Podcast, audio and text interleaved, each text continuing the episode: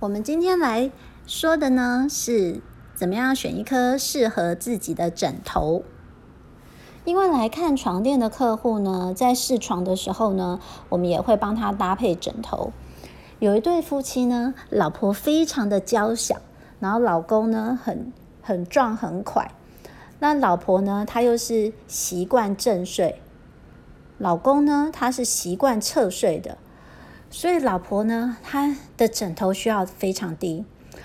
那她来我们这边试的时候呢，我们就帮她放了两个不同高度的枕头，让他们试躺。她就觉得说：“诶，为什么呢？为什么他们两个需要的枕头高度不同？”后来我才发现呢，因为很多的时候呢，枕头都是老婆帮忙买的。那我们常常又习惯说，枕头呢就直接买一对。所以老婆呢，就照着她自己的需求，她需要她正睡嘛，然后她她又是长得很娇小，所以她的呃枕头的高度呢就需要一点点。那所以她帮她老公买一模一样的枕头，也是高度只有一点点。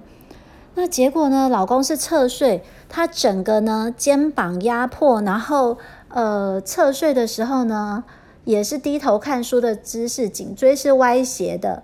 然后有时候可能甚至会到侧趴睡的姿势。那老公呢，一直以来呢，每个礼拜呢都去按摩两次，然后又去看那个复健科。他一直觉得说他是工作压力太大，所以他肩颈永远不会好。来了这边之后呢，他因祸得福，想不到看了床之后呢，发觉哎，原来原来枕头每个人需要的高度是不同。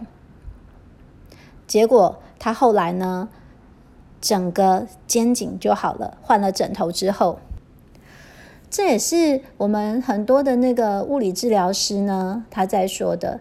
你姿势不变的话呢，你来治疗一百次，你还是会再来一百零一次。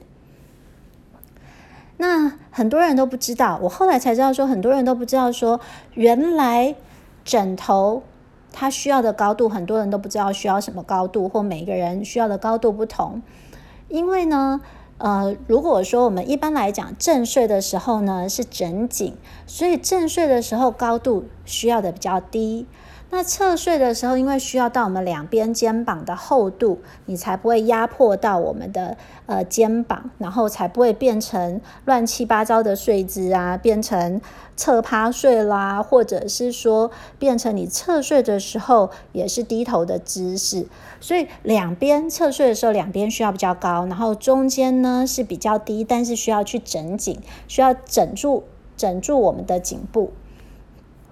那每一个人的肩膀厚度不同，我们的脖型啦、身高体型不同，所以需要的枕头高度呢就会不一样。尤其如果你又是习惯侧睡的话，假设您呃买的呢是只适合一个一个高度，只适合一个高度的话，如果你又是习惯侧睡的话，你是买呃正睡那么低的那个高度的枕头，常常呢就是。永远你都会发觉你的肩颈，为什么你的肩颈啦，甚至变侧趴睡的时候，你的腰椎怎么都不会好。再来，另外要注意的就是呢，同一个人，同一个人，如果呢我们睡的床呢比较软的话呢，我们需要的枕头高度呢就会比较低。我们睡的床比较硬的话呢，因为它不会下陷嘛，我们需要的枕头的高度呢就会比较高。这也是为什么很多的时候呢，我们客户他很多人他都是说他买了十几种、二十种的枕头，他在外面睡的时候都觉得哇，好好睡哦，怎么买回家的时候都不适合？那是因为。呃，在外面配的时候是刚好那个床配那个枕，你高度刚刚好。可是回家之后呢，你的床跟外面的床不同啊，所以它呃高度就不适合了。可能正睡、侧睡的时候高度都不适合了，所以买回家之后没多久，你可能又丢到仓库去了，都丢到储藏室去了。所以这也是我们在选枕头时候要注意的。如果说那枕头不能调高度的话，那特别注意说，在试的时候是不是跟家里床垫软硬度差不多的床去试，通常呢就不会有太大的差异。所以在试的时候呢，记得我们正躺的时候呢，你可以试试看有没有枕紧，因为正确的睡姿的话，就跟我们的站姿一样，所以你会发觉你躺的时候呢，嗯、会枕住我们的脖子，然后轻轻枕头，轻轻托住我们的头，然后眼睛呢就可以看到我们天花板的正上方，不是斜前方，也不是斜后方，是正上方。那在侧睡的时候呢，它不会压迫到我们的。肩膀，然后也不会呢变成侧侧趴睡，或者是呢侧着低头或侧着太高的姿势。